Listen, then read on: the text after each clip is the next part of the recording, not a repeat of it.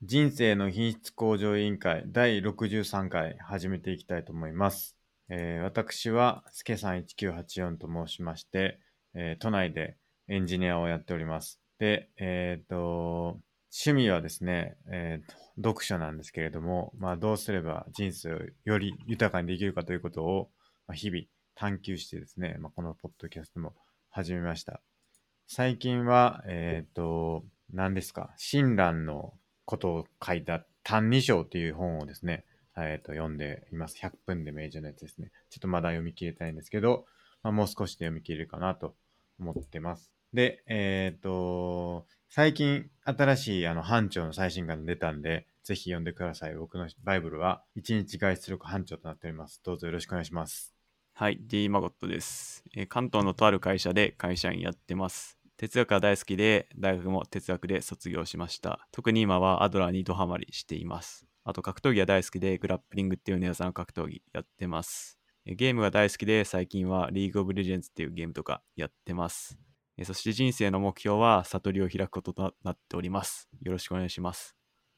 よろしくお願いします。はい、えーそんな、えっ、と、私が、えっ、と、YouTube 見てらっしゃる方は左ですね。左に映ってるのが私で、えっ、と、右に映ってるのが T マゴットさんです。はい、まあ、そんな二人でですね、えっ、と、人生をどうすれば豊かにできるんだろうかということを、えー探求して議論していく、えーポッドキャストになっておりますので、えーまあ、肩肘張らずに、えー聞いていただけるようなコンテンツを、えー目指していければなと思っております。はい。で、えっ、と、ツイッターでですね、シャープ i q o l というハッシュタグで、えーつぶやいていただければ、えーお便りとしてご紹介させていただきたいなと思いますので、えーそちらもですね、ぜひ、えーとツイートしていただければと思います。あとですね、えっ、と、公式サイトの方が scrapbox.io スラッシュ IQOL という公式サイトの方でやってますので、そちらにですね、各回の、えーとエピソードの、えーと内容をですね、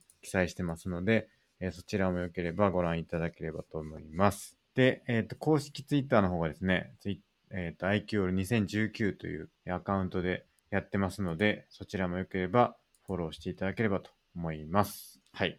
以上ですかね。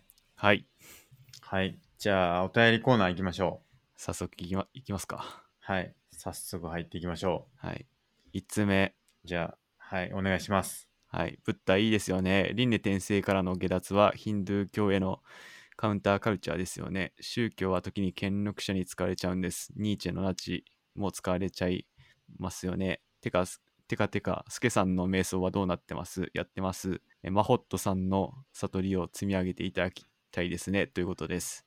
ちょっと一個いお伝えしたいことがあるんですけど、はい。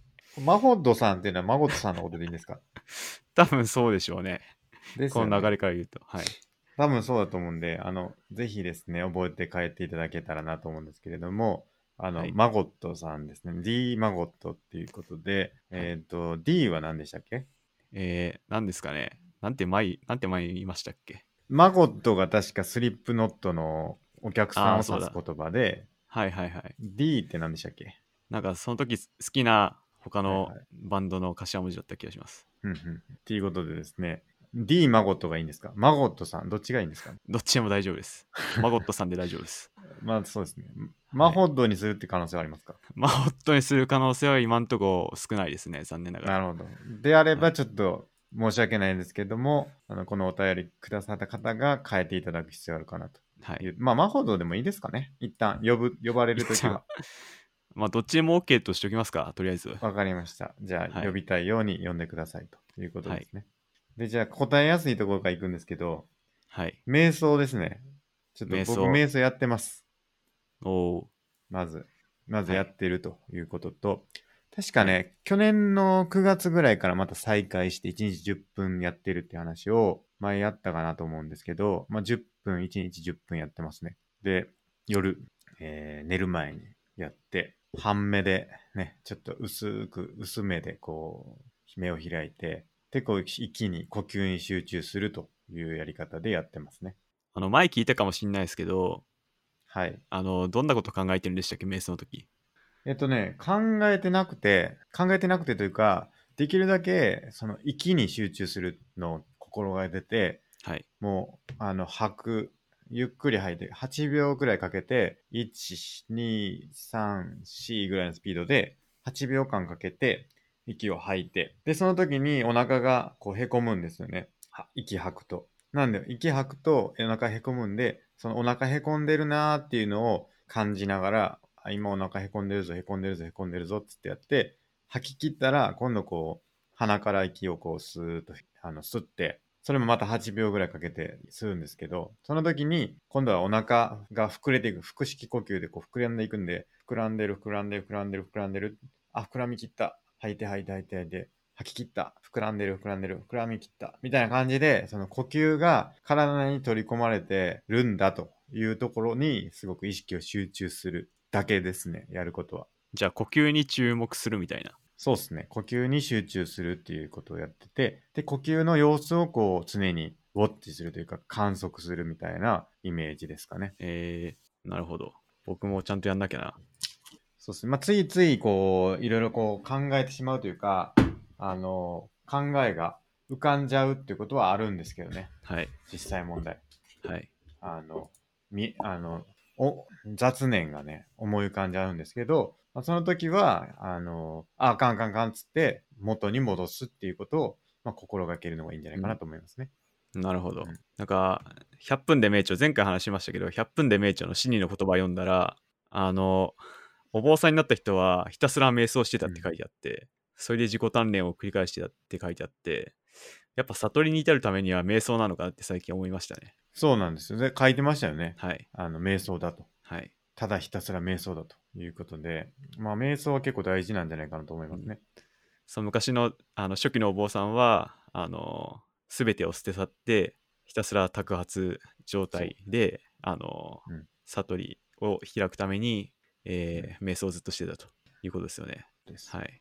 だ結局、あの、ブッダが言ってる、自分ありのままを捉えられるようになるっていうことが大事だって言ってるじゃないですか。無名っていう言葉で。はい。で、あれの言葉で、要はこう自分が今どういう状態になってるかってことを意識する特訓っていうふうに僕は捉えてるんですよね、瞑想をまずは。はい。だから、例えば、痒くなるんですよね。こう、瞑想してると、なんか体痒くなったりとか、顔痒くなったりするんですよ。はい。で、そこでね、無意識にこう、描いてしまうことがあると思うんですよ。こう、あボリボリボリって、はい。はいあ。のから顔を描いちゃうと思うんですけど、はい。そうじゃなくて、まず、あ、今俺かゆいと思ってるぞ、みたいなのをまず認識するんですよね。うんで、まずそれを認識できるようになると、なんかちょっとかゆみやら和らぐんですよね。なんか意識するだけで、そのかゆいかゆいかゆいって思うと、結構意識するだけで、あの、かゆみ和らぐんですよね。で、それでこう我慢するというか、かゆいんだなーってこう、客観的に見るようにすると収まるんですけど、ちょっと。でもどうしても書きたくなったら、その時はそのかゆいということに意識した後に、じゃあ今から書くぞ書くぞっつって、こう、じゃあ手を近づけようって言って、こう手を近づけて、で書いて満足したって言って、こう手を戻すみたいなのを意識しながらやるっていうのをやると、まあ自分をこうメタ的に捉えて、こう無意識にやるんじゃなくて、あの自分でこう意識してやれるようになるっていうのがあるから、まあそれを特訓するっていうことみたいですね。それなるがありのままというか、あるがままの自分を受け入れて、えっ、と、み、み、あの、見つけると、知ると、自分自身を知るという特訓になるんじゃないかっていうことを書かれてましたね。あの、スケさん、あの、瞑想の正常道論でしたっけ症状道路。正常道論か。はい。読みましたいや、まだ読んでないです。軽く読もうとして、はい。まだちょっと読めてないんですよね。あの、瞑想のすべてが書いてあると言われる。でね、今日100分、100のリストのところでも言おうと思ったんですけど、あの、100のリストアップデートして、はい。その症状道論を 読み解くっていう、あの、やつを追加しました。はい。それで、いろんなのを実践してみてほしいですね。確かに。はい。それは確かにありですね。あの、中には死体を見るがありますからね。確かに。いや、死体見れないですけど ね。実際はね、はい。さすがに。なんかいろんなやり方が書いてある旬でね。、まあ、いろんなやり方が書いてあるのと、あと、サマタ瞑想とビパッサナ瞑想を書いてるっていうんでね、ちょっとその辺も読み解いていきたいなと思いますね。はい。やっぱ瞑想の時代マ来ゴてまさすんもね、瞑想。はい、来てます、来てます。やりましょやんないと。う。で、えーっと、順番にじゃあ後ろから行くと、ニーチェがナチに使われたんですよね。それ僕も聞いたことあります。はい。らしいですね。僕も詳しくは分かんないですけど。これどの部分なんですかねどうなんですかね。あの、アーリア人がうんたらかんたらっていうところだったと思います。うーん、ちょっと調べてみますか。ニーチェ。ニーチェ、ナチスと、ニーチェとナシス。ナチスのイデロギーに利用された。えー世界や理性を哲て探求するだけであった哲学を変革し、改革し、現にここで生きている人間それ自身の探求に切り替えたと。自己と社会、世界、超越者との関係について考察して、人間は理性的生物でなく、恨みという負の感情、ルサンチマンによって突き動かされていること。そのルサンチマンこそが苦悩や矮小化の原因であり、その超越、それを超越した超人を目指すことによって解決されるべきとしたというので、その思想がナチスのイデオロギーに利用されたと。うん極快でしかなかったよと。 いうふうに書いてますね。うーん、まあそうですね。うん。まあ、利用はされちゃったということですね。はい。どうやって利用されたんだろう。なんか、わかりやすく書いてないかな。 わわかりやすく書いといてほしいねんけど。ニーチェがナチを利用したっていう話でしたね。 逆ですね。 ナチがニーチェを利用したですね。そうですね。 ナチがニーチェを利用したよとはい。いうので、まあちょっとわかりやすく調べたんですけど、ちょっとわかんなかったですと。はい。ちょっとまた調べときます。はい。で、えーっと、ヒンドゥー教へのカウンターカルチャー。これなんか前、真帆さん言ってましたよね。あのー、輪廻転生から抜けるっていうのうんうがん悟りだってことですよね。はいはい。まあ、それがヒンドゥーと、ヒンドゥー教だかバラモン教だかの、ある意味うんうなんんていうか、カウンターだったのかもしれないですね。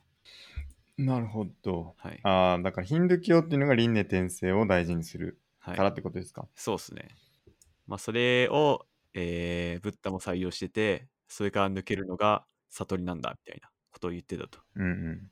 ということらしいです。なるほどなるほどはいまあ、ブッダちょっと僕も勉強してるんですけど、はいかなり奥が深いんでね、はい。難しいなっていうところなんですけど、はい。マコさんもなんか言ってましたね、はい。そういえば、何ですかミクシーで。ミクシーで。ミクシーで悟りへ。ええブッダ勉強してたらっていう、なんとかっていう、行き着いたら同じところに行き着いてるかもしれへんみたいな話してま したね。なんだろうな。ちょっとミクシーはあれ身内向けなんで、ここでは話せない と思う。そもそも。あれはじゃあやめといた方がいいってことですかそうです。ちょっとミクシーで書いてることは、あの、オーピアにはできないですね。残念ながら。なるほど。きたいな方はるほど。じゃあミクシー。はい。あの、パトレオンを、ペイトレオンをお待ちくださいってことですね。あ、ペイトレオン登録すると、はい。あれですかあのミクシー友達になるってことですかああ、そうです真ね。そ帆さんれのか、ペイトレオンの,、はいあの整備されたとこで、僕がそういうつぶやきをしますんで、お楽しみくださいっていう。なるほど。はいなるほど、なるほど。じゃあちょっとしばしお待ちくださいということそうで、えー、孫さんの極秘はい。ツイートについてはちょっと僕も触れないでおきます。そうですね。はい。なんで、スケさんのペイトレオンの整備をお待ちくださいと。はい。ちょっといつになるかわかんないですけど、 はやっい。ていきます。はい。で、えっ、と、まあお便りありがとうございます。はい。ありがとうございます。ということですね。あとは、お便りお便りありますかうーん。なさそうですね。ない。残念。うん。まあ一個、また哲学ポッドキャストの人がお便りくれてるんですけど、はい。いくつかね、はい。いくつかくださってるんですけど、はい。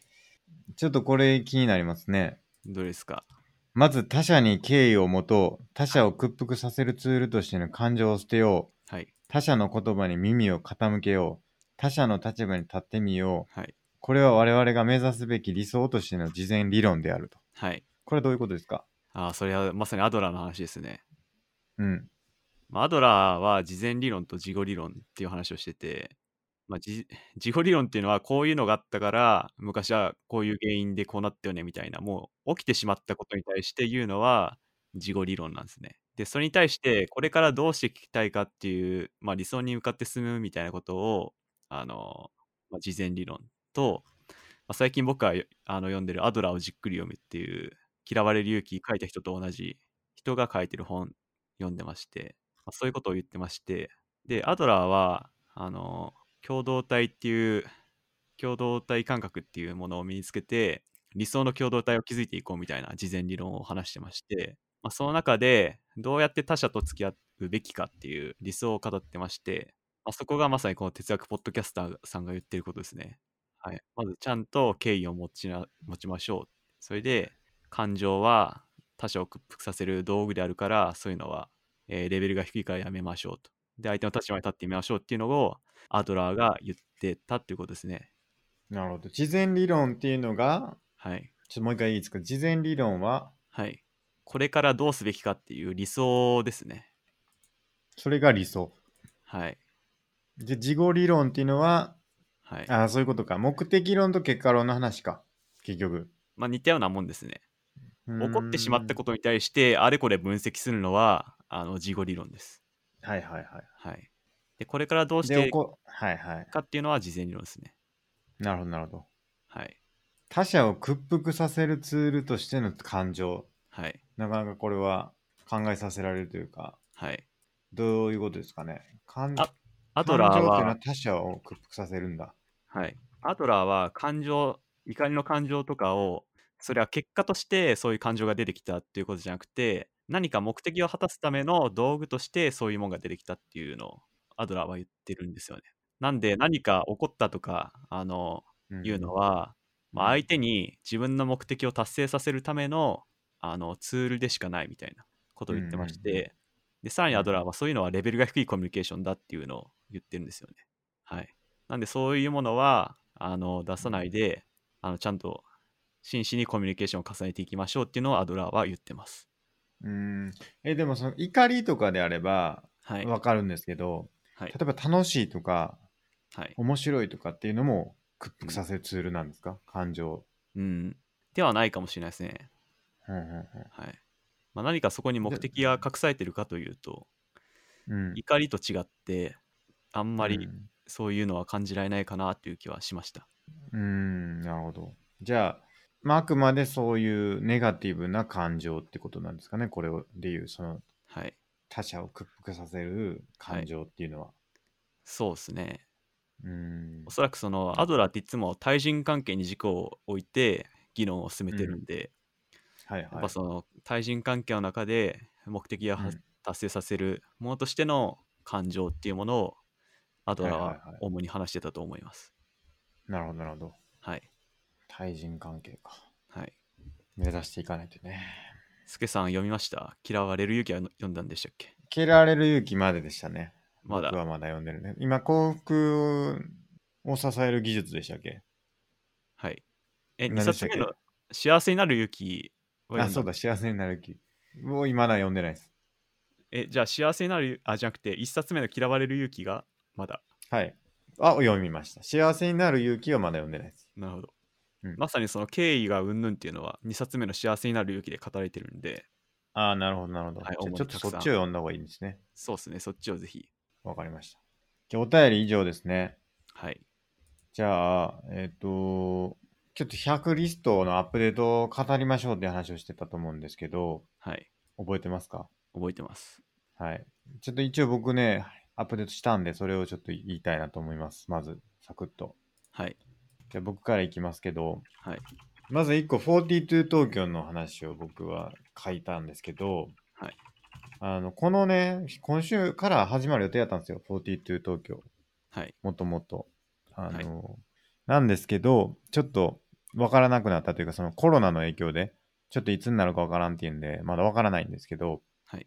まあこれ始まったら、僕やっぱりこれちゃんとやって卒業したいなと思ってるんで、はい。まあ、キックオフに合わせて、ちょっといい感じのマイルストーン作りたいなと思ってて、一応その公式情報によると、そのレベルっていうのがあって、レベル21で卒業っていうところがあるから、まあ、それがどれぐらいで進んでいくんかに合わせて、今年どこまで行くみたいな目標を設定できればなと思ってます。あと、アットコーダーで青色コーダーになるっていうのがあったんですけど、38番なんですけど、これをちょっと別のやつにして、ビギナーズコンテストっていうのがあるんですけど、はい。 ABC って呼ばれるやつなんですけど、はい。これをですね、習慣化して、毎週やってるんですね、これ。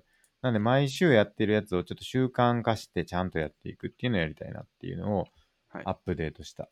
はい。あとは、んきあの、突っ込んでくださいね、つ随時。はい。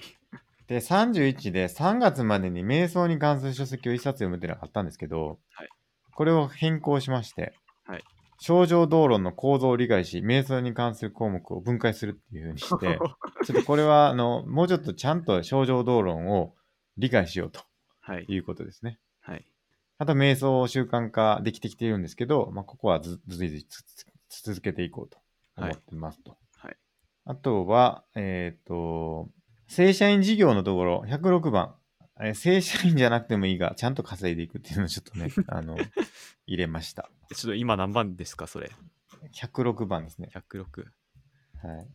あった。正社員じゃなくてもいいかちゃん。これはなかなかちょっと意味深ですね。意味深ではあるんですけどね、ちゃんとやっていこうということですね。ちょちょっと気になったのが、はい。まあ、正社員と安定っていうのが、あの、一般的にはこう、なんていうか、そうなんですよ。あの、半、半そうそうそう。なんですか、比例してないというか、そこが合ってない気がしちゃうんですけど、そえれではも正社員イコール安定ですよね、大体ね、あ一そうです般的には。なんで、えーだから、はい。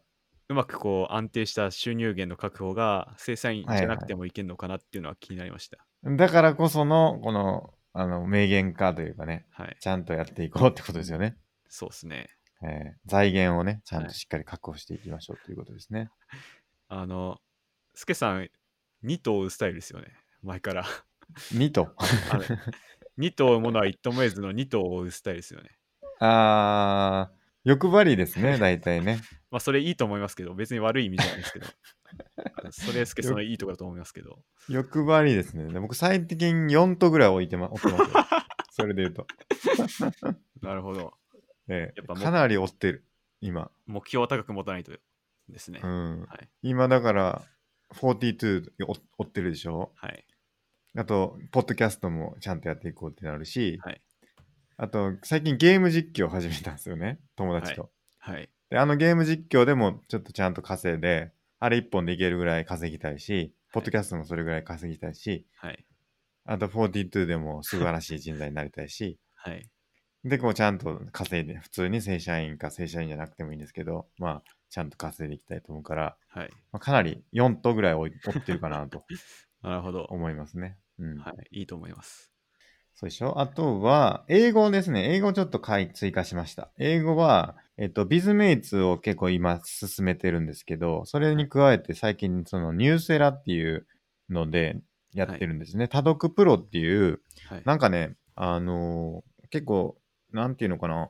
あの、英語をちゃんとやるには多読した方がいいですよって、1日30分でもいいから、あの、はいちゃんと読んでいって、自分のレベルに合わせて、ちょっと低いレベルの英語をいっぱい読むのがいいですよっていう、なんかね、ちょい未来なんとかっていうのがあって、はい。なんだったかな、ちょい未来スクールっていうのがあって、そこでなんかちょっと教えてもらったんで、友達に、あの、これで多読やれるよっていうんで、毎週かな、毎週先生が記事をアサインしてくれるんですね。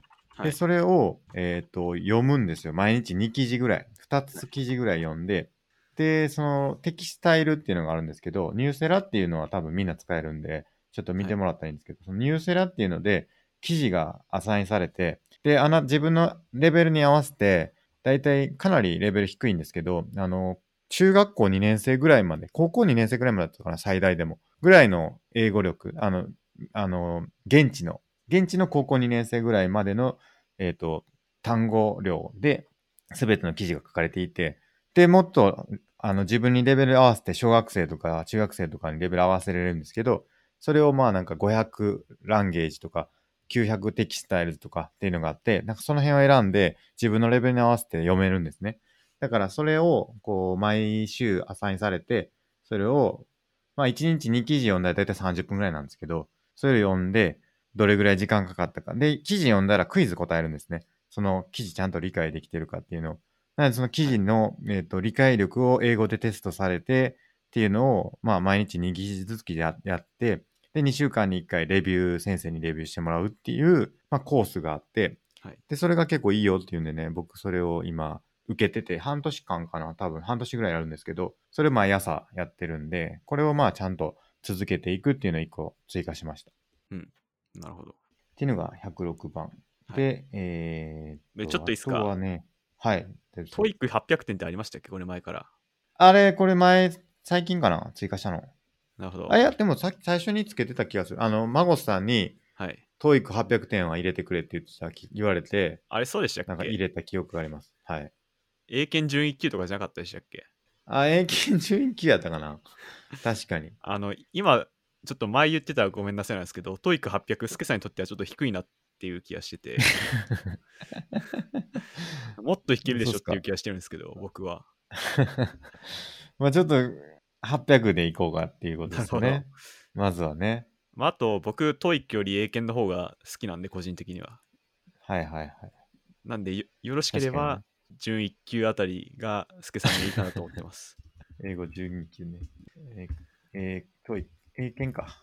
なんかね、トーフルっていう話もあるんですよ。トーフルは、これトーフルの話しましたっけ、過去にポッドキャストでしてないかなあーしてないかな、多分。僕受けたことあるんですよ、トーフル。はいはいで。もくっそ難しくて、はいはい。あの結構大学、僕大学受かって結構調子に乗ってて、あの英英語力には、まあ、せ人並み以上じ自信があったんですけど、トーフル受けてもうへし折られましたね。性質が違うんじゃないですか全然違い。ます大学でやる、大学受験でやるはい英語そうと。ですにしてもまあいけるっしょみたいな思ってたんですけど、はいはほい。んとボロボロで、いや、これなるほダどメだみたいなみたいな。なるほど、なるほはい。ほんとトイックとか次元違いますね、難しさが。ど。なんで、トーフルがいいんじゃないかっていうのそうっもすねありますね。うん。まあちょっ逆とにね。高みを目指すなら、あの、トーフルの方がいいですね。そう。一回受けてみようかなっていうのはあります。ああ、いいですね。その、まあなんだろう、様子見兼ねて一回受けるでも全然いいと思いますね。そうそうそう。一回受けてみようかなって思います。で、あと一個、もう一個が、あの、105番、一番下の方のゲーム実況チャンネル登録者数100っていうことで、 100。あの、最近友達と、あの、ゲーム実況チャンネル始めて、はいこ。れは高校の友達なんですけど、はい。あの、やろ、やりたいと。どうしてもやりたいというから、あの、始めたんですよね。で、僕は、あの、あくまでこう、出るだけ。はい。まあ一応僕が収録はしてるんですけど、はい。で、収録したやつを渡して、あの、編集してもらってるんですけど、はい。で、やってるんで、ちょっとそれは、あの、100ぐらいまで目指してやっていきたいなと思うんで、ぜひ、あの、皆さん、登録してもらえればなと思うんですけど、あの、チャンネル名はね、あの、ゲーム、なんだったっけな、ゲーム実況おじさんだった かな。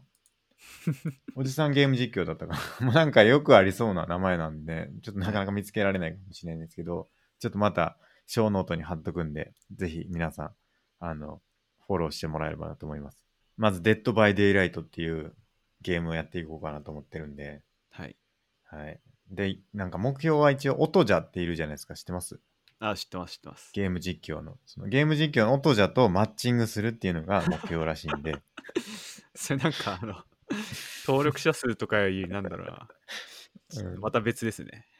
えーマッチングするなんでね、あの、勝つとかじゃなくて、マッチングしたらいけるらしいんで、もう祈るしかないですね、それ。祈るしかないです。っていう感じです。はい僕。の方のアップデートは。はい。なおさんどうですか僕は、あの、結構消さなきゃなって思ってるのは多くて、はいはいはい。それは、はもうちょっとまだ消してないですけど、後々消そうかなと思ってて、あうのん本関係はがっつり追加しました。おでーあ聞いのてみようこれまで読んだ本も含めて、 まあ、がっあつりでもないかそうらうことですね。達成済みのものも入れてってことですはね。い。なんで、あもうちょ確かに確かっに。と新しいことを考えなきゃダメかなと思ってますね。そう100個揃えるた確めかには。にね。確かにね。はい、で、あと、あ、インそうか、まだ揃ってなかったんか、まこさんは。む しろ。えー、いや、揃ってんのか100いってない。あ、揃ってないかもしれないですね。それもありますね。なるほど、なるほど。であと、インスタ投稿100回ってやったんですけど、はい。あの、100回投稿するの難しいなと思って30回にしました。なるほど。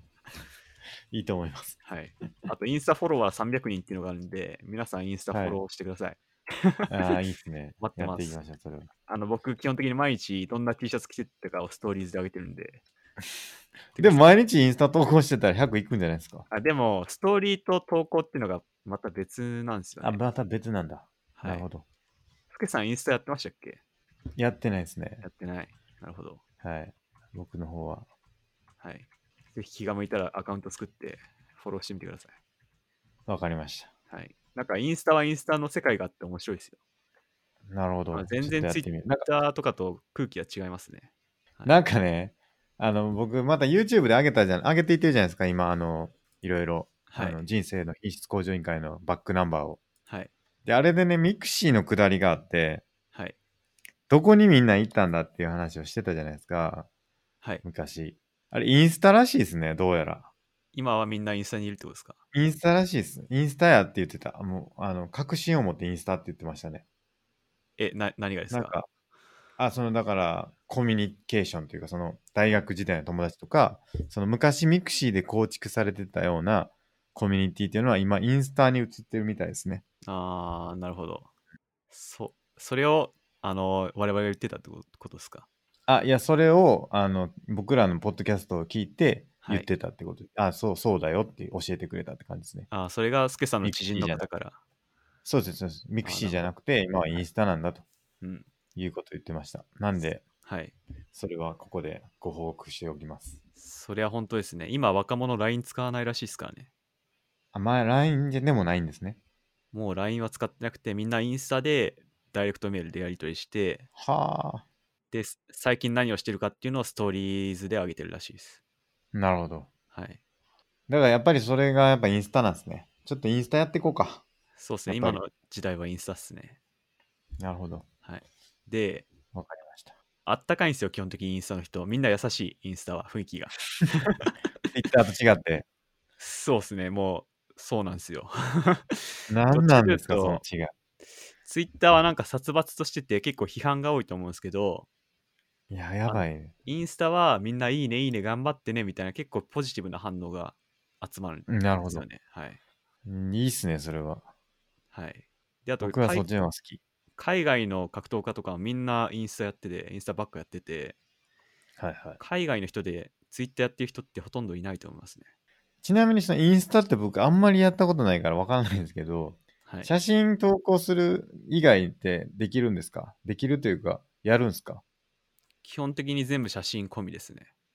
うん。写真なしはなしってこと。でも写真を文字で作ってもいいんですよ。なんか自分で画像を作るみたいな。はい。はいはい。それで投稿してもいいんで、あなんか真っ黒な背景に文字だけこう書いて、ストーリーズとかポストしてもいいですし、 Facebook でもありますよね、そういう機能ね。あなんそうかですやってる人いますよね。はい、まさにそんな感じあでれす、みねたい。な感じか。はい、なるほど。やってみるか、インスタ。多分やっぱ若者文化と世界の空気を知るためにはインスタやった方がいいと思います。確かに。はい。やってないってちょっとまずいな。多分ま あ、ある意味おじさん化が進んでるのかもしれないですね。やばいです。 じゃあ、その話でね、あったんですよ。YouTube でね、 そはのい。ゲーム実況でやってるじゃないですか。やったんですけど、はい、それ、友達が編集してて、そのプロフィールの子見たら、あの、30前後のおじさんがって書いてたんですよ。でも僕30前 後の要素全くないんですよね。どっちかっていうと40前後なんですよ。まあギリギ リそうなん。ギリギリですよね。 30前でないことは間違いないんで、はい。で、そいつも僕の高校の同級生なんで、間違いなく善でないんですよ。30善の要素はないんですよ。はい。ど絶対5なんですよ。30の後なんですよ。はい。前後ってあれですよね。多分25から35を含めて多分30前後って言いますよね。うん大。体。まあそうですね。はい。ですよね。その範囲を指したいからやけど、僕36ですからね。40前後ですよね。どっちかっていうと。 30代後半ですよね。 そうそう。で、それを指摘したらね、変わってました。次の瞬間に。 なるほど。やっぱま若まだまだ若くいたいんやなっていうのが伝わってきたんでね。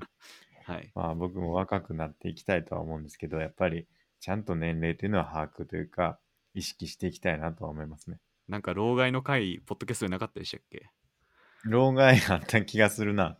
明確にタイトルはつけてなかったかもしれないですけど。なんか結構面白いこと話してた気がする。あった、エピソード28、老害にならないためには。 タイトルありましたっおそうっすね。タイトルについてますね。面白いの、これ。け 何だったっけなんか結論出してた気するんですよ。老害にならないための結論。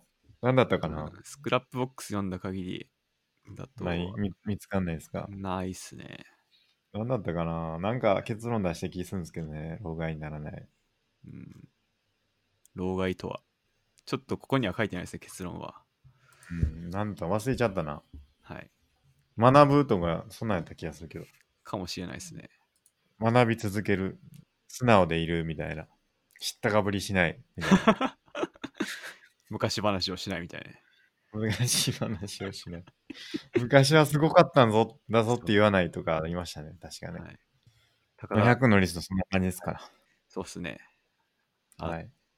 そこで宝淳二の話しましたっけ高田純次年をと宝淳二が年を取ってやっちゃいけないことは、説教とはい自慢話と昔話っていうのを言ってて、説教と自慢話と昔話はい。っ説教、自慢話、昔話。あていうのを言ってたあ。のを自思い出し慢ました話と昔話って結構似てません似てますね。昔話って自慢に近いというか、はい。武勇伝みたいな感じ で言いませんその昔あった失敗談とかも含むってことか、昔話は。多分、それ、まあ、かぶってはいるでしょうね。自虐ネタとかも言っちゃうとかもそうなんでしょうね、多分。そうっすね。昔は、まあでも今を生きないといけないですから、僕らは、ま、前を向いていかないといけないからそう、です。昔のことなんて振り返ってるじ場合じゃないんですよね。はい。だから、それはそうですよ。自慢話も結局昔の話ですから。はい。過去の栄光にすがってはならないと。うん。はい。本当にすごい人って言わないですからね。自慢話するってことは、やっぱりどこかこう、コンプレックス感じてる、優越コンプレックス。まさにそうだ。うん。昔話、自慢話、えー、説何でし教たっ。説教か。はい。説教か。なるほどな。気をつけましょう。はい。コロナ大丈夫ですかところでコ。ロナ。まあ、僕自身は大丈夫です。今のところ。 僕もね、今のところ大丈夫です。今、とでかい咳をしましたけど大丈夫ですかええ、席をしたんで思い出したんですよね。はい。今のところ大丈夫ですね、僕僕も。今のところ。なんかでも気にすると、なんか 気になりません。ちょっとなんか喉変かなみたいな思ったりしません。はいはいはい。ありますね。うん。なんか朝起きた時にちょっと喉変ちゃうかなみたいな思ったりするんですけど、ありま、あるあるですね、それ。あまあないんすよね、多分ね。はい。もう、誰がかかってるか分かんないですからね。ねはえ。いできるだけ家にいましょう。ステイホームっていうのを僕らのポッドキャストもね、はい。あの伝えていきたいと思いますけども。はい、ヒカキンさんほどのね、あの、い影響力はないですけど、あの、僕らもね、あの、一インフルエンサーとしてはい。言っていかないといけない ですから。そうですね。ええで、この前見たんですけど、なんか YouTube で、あの、はいコロナの怖いとこは、感染力がインフルより高くて、しかも潜伏期間が長くて、で、さらに、えっ、と、致死率が結構高いらしいんですよ、インフルより。なんかそこら辺が、あの、怖いとこ、コロナの怖いとこらしいですね。なるほど、なるほど。はい、確かに、とんでもないですね。感染力がちょっと上がると、 うん、なんか一人からどんだけかかるかみたいな指数があって、はいはい、それがちょっと上がるだけで、こうなんか何倍にもなっていくから、爆発的に広がるようになっちゃうらしいですうね。んそうらしいですね。はい、それがインフルに比べてすごい高いらしいです。あとなんか、うつさない人は全然うつさないけど、うつす人がクソ大量にうつすみたいなのを見ましたね。へえ、だから、10人かかるとするじゃないですか。はい、例えば。で、はいその10人のうち8人は全然移さないんですよ、他の人に。ほう、なんだけど、残りの2人が20人ずつぐらい移すらしいんですよ。それはなんか街の中で移すとかいう話なんですか。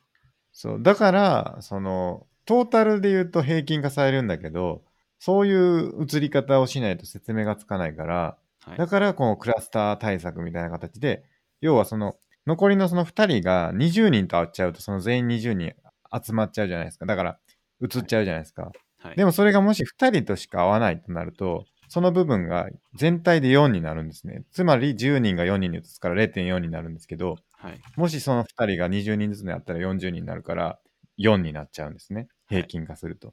はってい、いうのをやるために、そのクラスター対策っていうのをやってるんだっていうのを読みましたね。なるほど。うん。っていうのは結構ね、なんかどっかのスライドで出てて、あ、これすごい合理的で分かりやすいなって思いましたね。うん。へえ、だからステイホームってわけなんですね。そうなんですよ。だからみんなが2人ずつとかしか会わなかったら、あの、感染していく速度っていうのは1を切るらしいんですよね。その、はい、あの、1人が何人に移すかってやつ。はい、だから広まっていかないはずっていうことみたいですね。はい。なるほどう。ん、うんすごいっすよね。なんか、 なんていうか、ちゃんとやっとんなと思って、あの、クラスター対策班とか、日本のコロナ最前線で戦う人たちすごいなと思って、僕はすごく応援してるんですけど、うん応援してるっていうのも変ですけど、まあ、うん応援することぐらいしかできないですから、はい。まあなんかでも僕、はあの、はい、その経路が分かんない人がめちゃくちゃ増えてるのがやばいですよね。やばいですよね。はい。なんかコロナのね、状況見ててね、思うんですけど、なんかみんな余裕なくなってきてるんちゃうかなって思うんですよね。はい。ツイッターとか見てても、なんかちょっとしたことですごい怒ってたりとか、はい。なんか言ってるじゃないですか。はいなんか、誰はダメ、これはあかん、みたいな、はなんでこんな遅いんだ、みたいなことで、結はい構、わーわーわーわー言ってて、まあ、はい余裕がなくなってしょうがないというか、その、もうどうしようもなくなってっていう人もいると思うんですよね。その、結局、生きていけないとか、そはいの。お金がなくなるとか、もうほんまにせ瀬戸際みたいなのがあるから、まあ、どうしてもピリピリしちゃうっていうのがあるんだろうなと思って、うん、ちょっと厳しいなっていうのが感じますね、肌感として。ここで最初に言ってた哲学ポッドキャスターさんの言葉ですね。まず他者に敬意を持とうと。屈服させる感情はやめようということですね。うんそうなんですよね。まあ、ちょっと僕自身がそこまで切羽詰まってないから、あの、わからんだけちゃうかって言われたらそうかもしれないですけど、まあ、もうちょっとゆとり持っても、ゆとり持つというか、その、緊張感とかは持った方がいいんでしょうけど、なんかこう、攻撃的になるとかは、はい。結局、何も生まないというか、その、それでなんか収入が増えるんやったらいいですけど、まあ、増えなかったりするのかなとか思ったりするし、うん。まあ、で、なんか結構、はい。うん。アドラー的にはそれも人生の嘘ですけどね。はいはいはい。目的論的にそうは切羽詰まってるから自分はこんな攻撃的になるんだっていうのははいはい。都合のいい解釈をしてるだけってことですね。うんうん、そうですね。だから、うーん、うーん、そう、まあなんか、そうじゃない人たちも結構そういうふうに見えてて、結局、割と余裕があるはず、経済的にはそこまで追い詰められてない人たちでも、結構なんかこうピリピリしてる感じがあって、はいそれもなんか良くないなと思いますしう、ん。まあどっちも良くないんでしょうけど、はい。うん、まあなんかちょっと落ち着こうということは思いますけど、でも結構ほんまに厳しいやろうなと思って、その、例えばネットカフェ難民とかの人がいるじゃないですか、例えば。はい。家がなくてみたいな人たちっていると思うんですけど、どうするんやろうなっていうのはほんまに思いますよね。うん。お金ないけ、で、仕事ない、で、あのーどうすんのっていう。はい。なんか他国の人とかどうしたんやろうなって思うんですよね。はい。結構、あのー海外とかだと、あのー言ったらなんですけど、ホームレスみたいな人いっぱいいるじゃないですか。なんだかんだ。そうっすね。アメリカとかね。ええ、で、こう、家、外で出たらもう罰則というか、あの、交留されたりするわけじゃないですか。はい。そういう人たちはどうしたんやろうっていうか、うん。思うんですよね。うん。知ってますかわかんないです。うん。どうしようもないじゃないですか。そんなん言われたってみたいなそう。っすね。どこ行ったらいいのってなりますよね。家の中におれって言われたら。その家のステイホームのホームがない人はどうしたらいいんですかっていうことに対してはい。答えがないからうん。どうするんやろうなって。どうするんでしょうね。うん。まあ、むしろどっかに習慣してもらいっていうか、そういう施設があった方がまだいいかもしれないですね。そうですよね。なんか思うんですけど、なんか結構韓国とか、まあ日本もそうかもしれないですけど、ホテルとかでその継承者をこう過ごしてもらうみたいなのあるじゃないですか。はい。あれになろうとする人たちって出てくるんじゃないかなって思ったんですよね、なるほど。うん面白い。確かにそれあり得る。で結構そのリッチというかそのいいホテルで暮らせてはい。ですごく清潔でみたいなところじゃないですか、はい。で国が用意してくれて費用も多分国が持つんじゃないかと思うんですけど、はい。あちょっとわかんないですけど、ね、払わないといけないのかな、はちょっい。とそこはわかんないですけどもしそこが保証してくれるんやったらなんかわざわざちょっと危ないことしてかかって警鐘をかけうてんそこで暮らすみたいなことをやる人って出てくるんじゃないかなってありえなくはないですね。うんまあなんかそれはそれで問題になりそうはい。だし、で、むしろそういう行動することが広げることになるから、それが問題ですし、はい。うん、でもかといってね、その家がない人はもう切羽詰まってるからそういう行動に出てもおかしくないしみたいな。うん。いや、なんかすごい難しいなってはい思うんですよね。まあ、たまに実際わざと犯罪を起こして刑務所に入ろうとする人いますからね。そうそうそうですよね。はだいからそれと同じようなことがはい、コロナ感染でも起きるんじゃないかっていうのは、はいちょっと思ったりしますけどね。うん下手したら。はい、ありえなくはないですね。うん。まあ、どう、まあ、どう、だからっていうか、だからどうすんねんって話ですけどね。はい、うん。だからいろんな人をこう考えないといけないから、うん、難しいですよね。だから結局、その何かをこう言われたというか、何かが発令出されるとか、何かのこの宣言が出されたとかでも、はい、結局自分を基準に考えるから、うんなんかどっか足りてないとかって思うんですけど、はい、思ったりするけど、まあいろんな人がいて、そのいろんな人の事情を鑑みで、これだっていうのをやらないといけないっていうことを、なんか忘れがちなんじゃないかなって思ったりしますけどね。まあ、ありえるのは、やっぱりいろんな状況の人が本当に山ほどいるんで、全員がもう良しとする選択肢をにたどり着くのはすごい難しいと思うんですよね。いや、本当に。はい、うん。もうだからこそ難しい。で、しかも法がないとかっていう状況になってて、はい、ね、あの、僕らのポッドキャストもよく言ってる、その、法律、最後は法律でっていう話じゃないですか。はい、あの、で、その法律がないから困ってね、みたいな話がおあって、はい、はい。めっちゃむずいなって思いますけどうね。ん、難しいですね、やっぱり。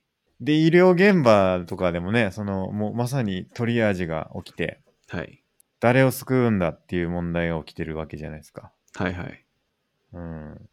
だ本当にもう今の時代だからこそこう、何が良くて何があかんのかっていうのを、みんなが考えないといけないうん、時代が来てるんじゃないかなっていうのは思いますよね。はい。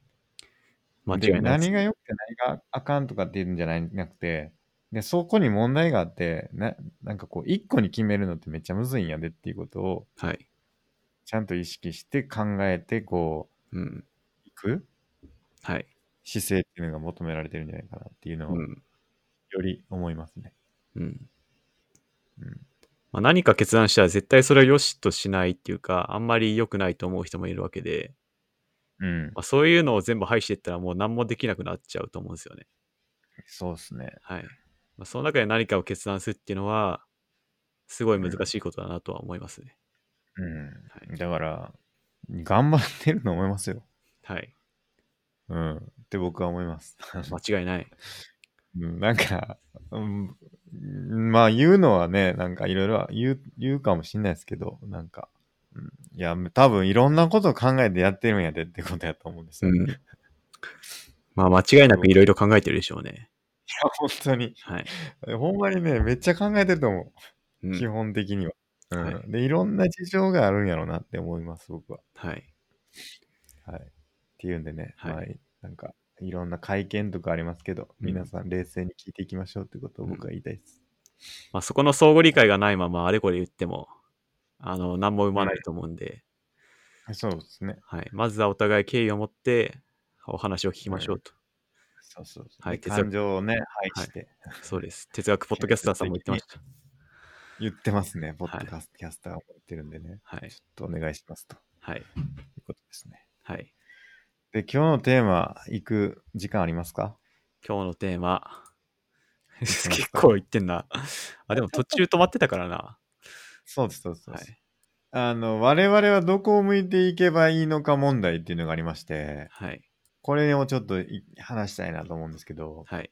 これ、まことさんから出た言葉ですね。はい。あのこれどういうことですか最近は僕らアドラーと仏教のブッダの話を、えー釈迦ですね、の話を読んでるんですけど、アドラーって今はを生きよっていうのが一番の、なんだろう、モットーっていうか、うんあ。過去にも生きちゃダメだしあの未来にあのありもしない未来につついて生きちゃダメだし、今を生きろみたいなことをアドラーは言っててはい。一方であの釈迦はあの今満足すればいいじゃなくて未来にもあの清涼清涼病死ですかそういういろんなことがあるんだから、そっちに目を向けろみたいなこと言っててうん。これ結局我々どこ向いて生きればいいんだろうなみたいなこと思ってて。はいはいはい。そう今良ければいいなのかあのそうじゃないのかそれともなんかもうちょっと両者のあの考えをいいいいとこ取りっていうかよりかいい解釈があるのかっていうのが最近気になってますね。うん、え、釈迦のその未来っていう話はい、って何でしたっけもう一回いいですかなんか今よくてもあのうん。諸行無常ですよまさにあのそれはどうせ変わってくんだから、今に満足してちゃダメみたいな話ですね、それが真理の言葉にあったと思うんですけど、うんうんうん。諸行無常って、はい万物はもうどんどん変わるよってことですよね。そうですうん、で、ブッダであっても死ぬとはいいうこと。だからその死っていうことから逃れられないっていうことだと思うんですよね。変化からは逃れられないはい、ですよね。うん、そうっすねなんか今を永遠だと思って生きるなみたいなことうんうんうをん確か言ってたと思います、うん。なん僕はなんかそこってそんなに変わらないような、言ってること変わらないような気がするんですけどね。なるほど結局、はい僕の理解では、要するに、どんどん変化していくわけですよね。うつろ、うつろいでいくわけですよね。仏教とその釈迦の概念では。はいで、移ろいでいくってなった時に、こう、今のこの瞬間は、い一瞬後には過去になってるわけじゃないですか。はいだから、過去に執着することになるんじゃないかなと思ってて、その今の満足している状態を追い求めるはいっていうのは、もうある意味で過去に執着しちゃってることになるから、その、移ろいでいくことを受け入れていけば、常にその、比較にならなくて、今がこの一点っていうのを、あの、理解するというか、はいその、まあ、どんどん変わっていて、今自分はここにいるんだってことを常に意識して生きていくから、それをなんか今を生きていることになるんかなって思うんですよね。そのう、ん諸行無常の概念の中でも。っはいてことではないんですかうーんなんだ具体的にどこまで未来を考えればいいのかなみたいなうーん。まあ我々え、も未来考えろって言ってましたっけそんなこと確か本で書いてあった気がしますね。結局、あの、今は過ぎ去っていろいろ変わっていくんだから、今に満足してそれでいいはダメだよみたいなことを本で書いてあった気がします。満足してそれでいいでもなんか幸福を追い求めるなっていうことが書かれてた気がしますけどねほう、入りましたっけ、うんちょっと見てみ要ようは。その執着っていうのが良くないはいはい。からそのなんかこう幸せな状態とかそこをこう求めすぎるとそれがこう結局執着になって、はい。まあ、それがこうあんまり良くないよねっていう話があったと思うんですよねだから愛とかもうん。執着を生むからはい。その変化するんだってことをあの受け入れなさいってことだと思うんですけどね、なるほど。うん。だから未来を見なさいっていうことじゃなくて変化する可能性があるんだよってこととはい。今どういう状態であるってことを理解しなさいっていうただそれだけだから逆に言うともう今を生きててなんかこう川に浮かぶ草の葉っぱみたいな感じでこう漂流してこう波が来てもこううらうらうらってなってて沈んだら沈んだ沈んだ沈んだみたいな、はいそういう状態にむ目指しなさいみたいなはい。感じなんかなって思ってましたけどね。うん。なるほど。うん、だから僕の読書メモだと、目先のた楽しみで人生をエンジョイすることなかれって書いてますね。あでもそうなんじゃないですか。で、その次に僕のコメントで、これはアドラーに反するかもって書いてますね。今目先の楽しみでエンジョイすることなかれ。人生をエンジョイすることなかれって書いてます。うーんなるほどな。アドラーに反するんかなアドラーは即時的なんで、今が楽しければまあいいよと結構近い気がするんですよね。楽しければいい。うん。はいそうか。なんかそこが、なんだろうな、程度が難しい気がしてて、うん。どうなんだろうなっていう。よりよくありたいという気持ちをはい。大事にするイメージありますけどね、はいアドラーは。うん、なるほど。あ、書いてました。本に書いてました。極端に言えば、目先の楽しみで人生をエンジョイしている人は皆無名ですって書いてますね、本に。はいはいはい。目先の楽しみではいエンジョイしてる人は無名。ちょっとその前後もうちょっといいはい。ですか。えーじゃあ読みますけど例えば誰かが今の生活は素晴らしい、私の人生はこれからもずっとバラ色だと考えているならそれは無名ですなぜならその人は今あるこの状態が永遠に続くと考えているからです現実を見れば全てが移ろうことはわぎ分かりきっているのに、その事実を見ぬふりして、今の暮らしがいつまでも続くという自分の、自分に都合のいい思いに、安、なんて読むんだこれ。安穏かなする。そして、えーその思いを土台にして人生設計を考えていく。これはまさにこの世で起こっている物事を自己の都合でねじ曲げて捉えているのですから、典型的な無明です。うんうん極端に言えば、目先の楽しみで人生をエンジョイしている人は皆無明ですらしいですね。なるほど。はい。結構アドラーと近い気しますけどね。うん。で、その続きが、はい先の憂いに思いが及ばず、脳天気に人生を楽しむのは主に若い人の特徴です。うんうん私だって若い時はそうでした。それを責めることはできません。えー若者が自分の将来に夢と希望を持って生きていくのは全く当然当たり前のことです。うん。うんただ大切なのは、えー人の一生は、えー夢と希望だけでは支えきれないほど多くの苦しみや悲し悲しみに満ちているという事実事実ですらしいですね。なんか結構悲観的ですね、こう見ると、ブッダの考えは。うん。いや、僕、それ悲観的って見るんか、はい。その、状況をちゃんと冷静に見ると見るかっていう違いがあると思ってて、結局その悲観的って思うのは、そのアドラーでいう原因論に陥ってるんじゃないかと思ってて、はい。結局悲観的なことが起きたから私は悲しいですみたいな話ってその結局こういうことがあったから私はこうするんですみたいな考え方に近いと思うんですけどそれはアドラーが否定してますよねうーん結局まあこういう状そですね況が起きるから私はこう思ったとかっていうのは否定してるじゃないですかだからそこをちゃんと冷静に見ようぜっていうのはアドラー言ってると思うんですよねその冷静に見ようというかそそれは別に理由にならないっていうそれをどう受け取るかというかそれをこう客観的に見てその事実を事実として見ていくと捉えていくでそれをどう使うかっていうことをどう使うかってそのなんて言うんですかなんて言ってましたっけそのあの与えられたカードをこうどう使うかみたいな話あったと思うんですけどっていうのはかなりその冷静に状況を見れてると思ってて悲観的にはなれてないならずにやれるからそれでアドラーの考え方っていうのはかなりポジティブに受け入れられると思いますと。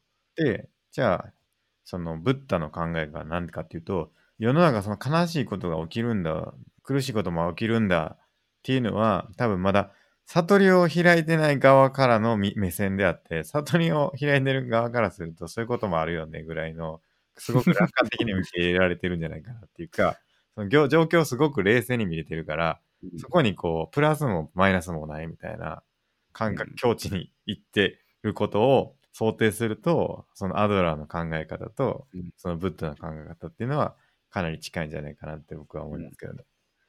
それはどうなんですかね釈迦は一切皆苦じゃないですか。 宿泊なんで、うん人生は苦に満ちてるっていうのは、釈迦の根本的な主張だと思うんですよね。そうだそうですよね。だから苦にむ満ちてるからこそ、その苦を苦じゃないように思えるようになろうみたいな 感覚なんかなって思ってましたけどね、僕は。ああ、いや、僕はそう思ってなかったですね。うんだから苦をちゃんと受け入れましょうっていう考え方だから、で、そこを苦しい苦しいって言い続けるのかなというのはありますけどね。うん。確かに、釈迦が苦しいから、じゃあどうすりゃいいのっていうとこは、まだ僕理解できてなかったかもしれないです。うん。なんかそ苦のしいから、ぼんうん、いどうすりゃいいんですかね。や、だからそれ、それは執着があるから苦しいんだっていう理解ですけどね。だから結局煩悩とか、何かに執着してるから、それを失った時に苦しむとか、っていうことがあるっていう話うんで、それがなくなれば苦しさっていうのは消えていくんだってことなんじゃないかなって僕は思うんですけどね。うん。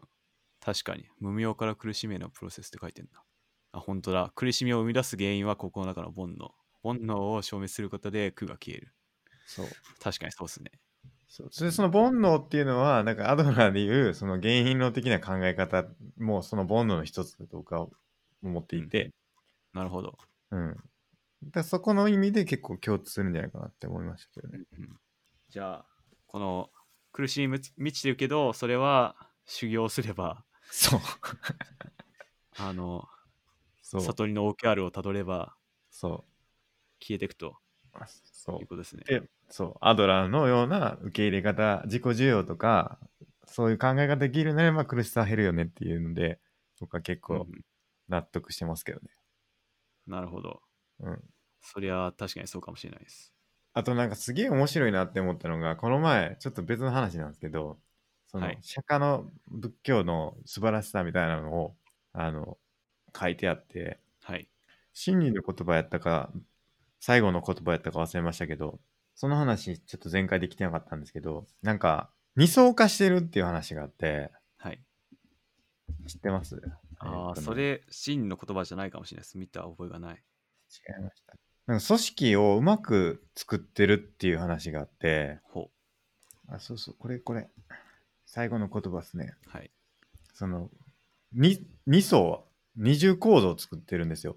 はい。あの、ブッダ、あの仏教の二重構造を作ってて、それがすごくうまくシステムとして回ってるって話なんですけど、はい。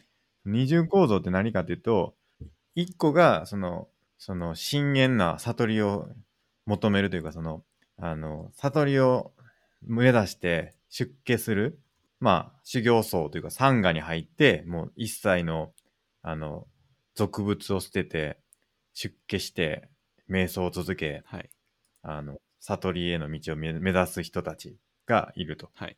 で、一方で、在家っていうんですかね、出家じゃなくて、はい。はい。出家しないで、まあ、あの、ブッダに対して、あの、お布施というか、宅発の、あの、料理を振る舞ったりとか、住む場所を与えたりとはかい。する人たちっていう、こう、二重構造があって、で、そこを、こう、別に行き来していいですよっていうことを言ってるのはあるんですけほどう、そこは全然明確に違うんですよっていうことを、あの、システムとして置いてるっていうのが、すごく、すごいなっていうふうに思ってて、はい。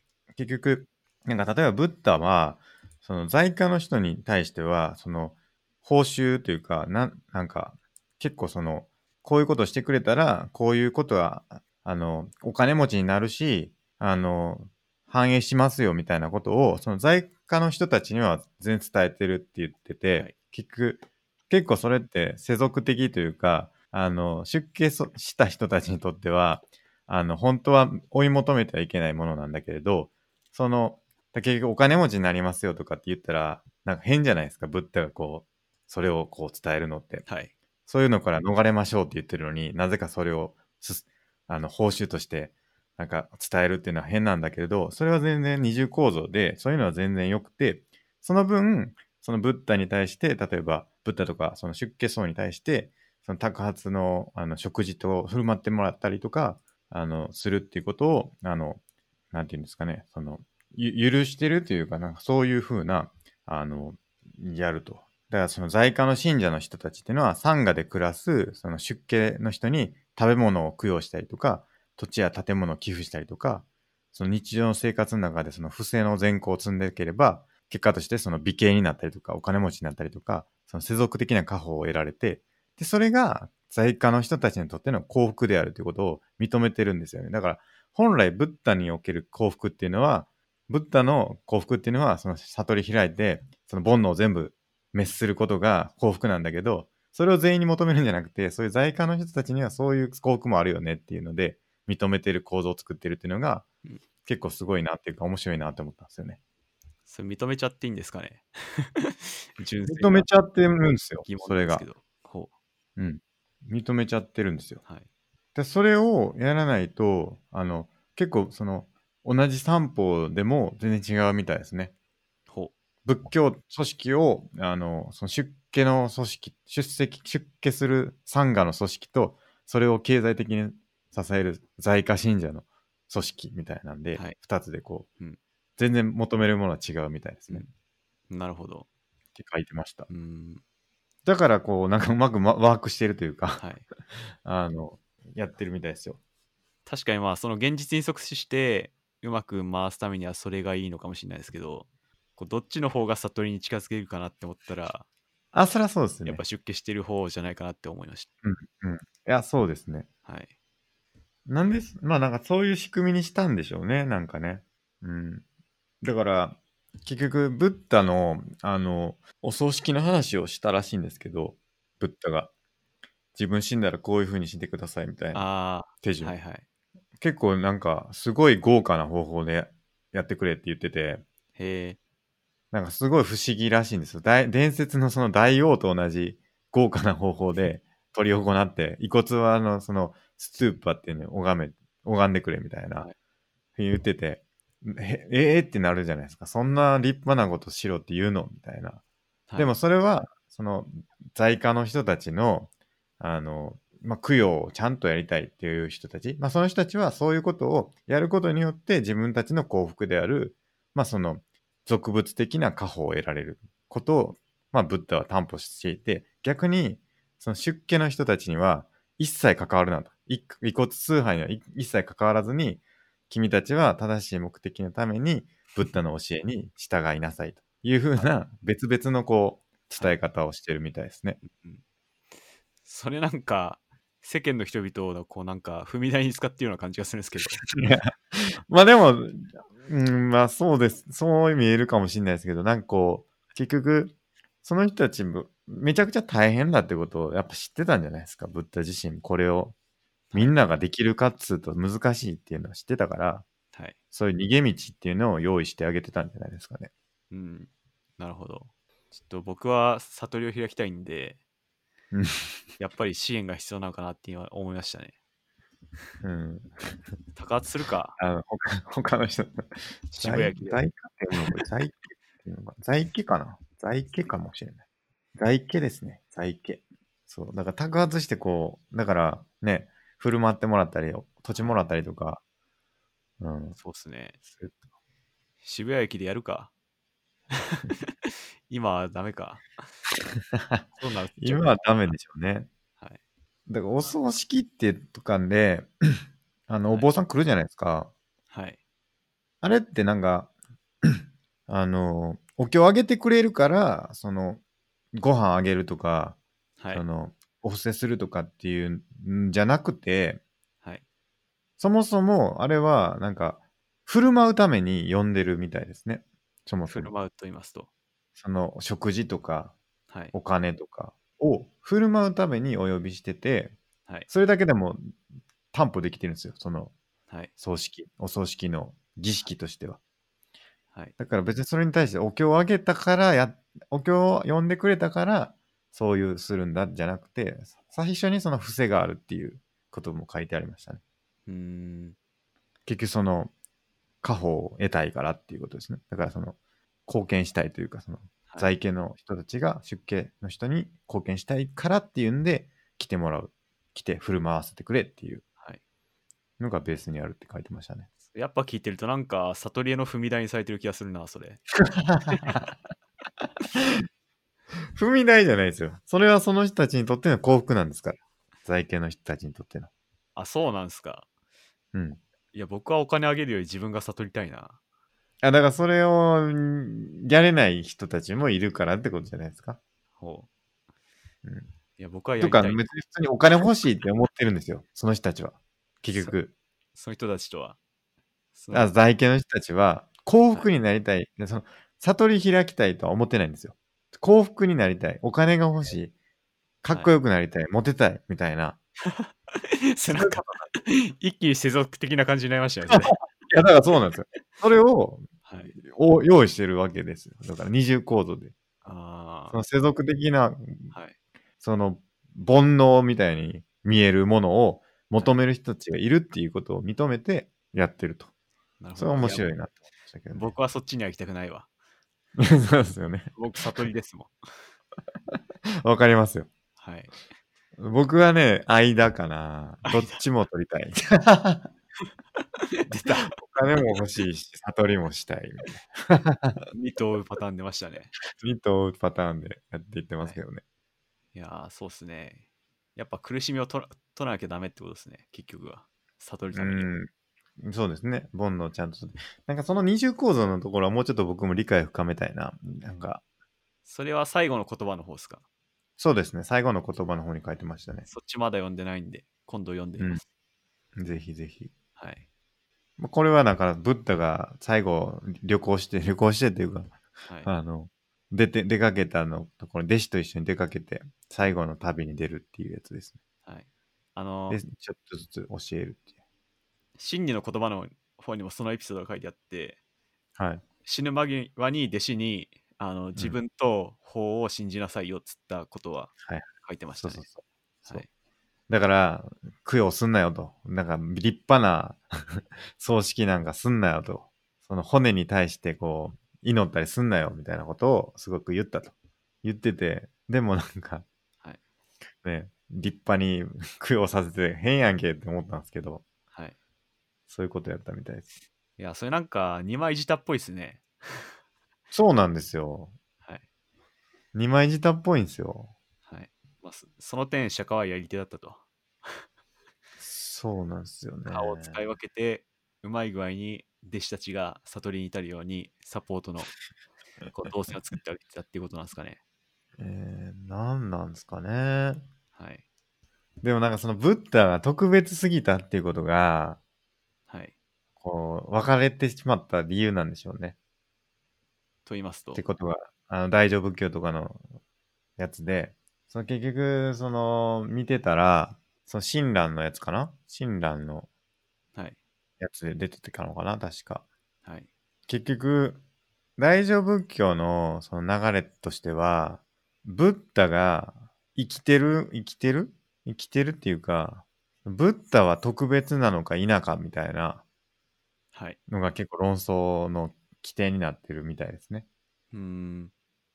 だから要は、釈迦の、その釈迦の仏教っていう概念では、その私自身もその諸法、諸行無行からは逃れられないんだっていうことをはい。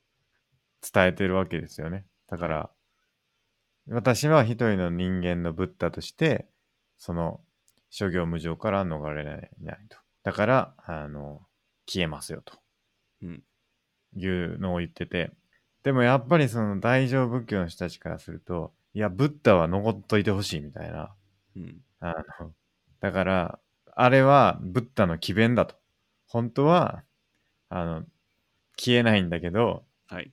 諸行無常の教えをしっかり伝えるために、あの、うん、なんていうか、存在し続けてるけども、消えたことにしてるんだ、みたいなのが、大乗涅槃行の、あの、主張みたいですね。だから、特別扱いしたいと。ブッダ、ブッダだけは特別で、永遠に存続するんだっていうふうなことを信じたい。うんっていう思いが、あの、そういうことを生み出した。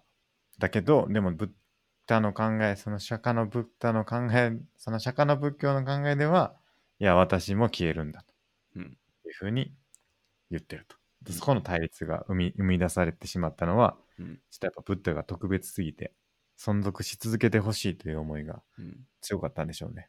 それありましたね。処方無我だ無我とか、うん。なんか近いかなって思いました。はいはい。処方無がちょっと僕あんまりよくわかってないんですよね。えー、なんか行と法がうんたらみたいな。そでう。もあれ、むずくなかったっすかあれ、全然わかんなかった。そうですね。ちょっと僕もパッよくは分かってないですけど、うん。その因果則を離れて不変不滅の状態のあるものみたいうん。みたいな。まあ、でも結局は処方無我だから、これが私だという究極の自己など、どこにも存在しないみたいな。っうんうんうん。ていうことらしいですね。うん。まあだから存在し続けるんかし続けないんか。うん、私がいるのかいないのかみたいな。うん。うん難しいな。まあ、ちょっとこれはもうちょっと勉強しないといけない僕もちょっと最後の言葉読んどきます。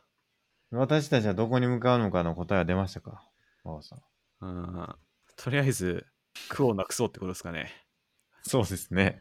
とりあえず、そうボだンとド思うをなくせってことなんですかね。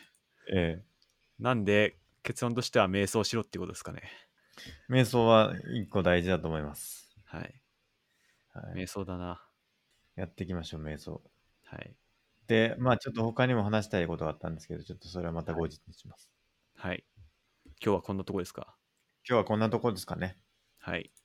はい。では、えー本日もご視聴ありがとうございました。ありがとうございました。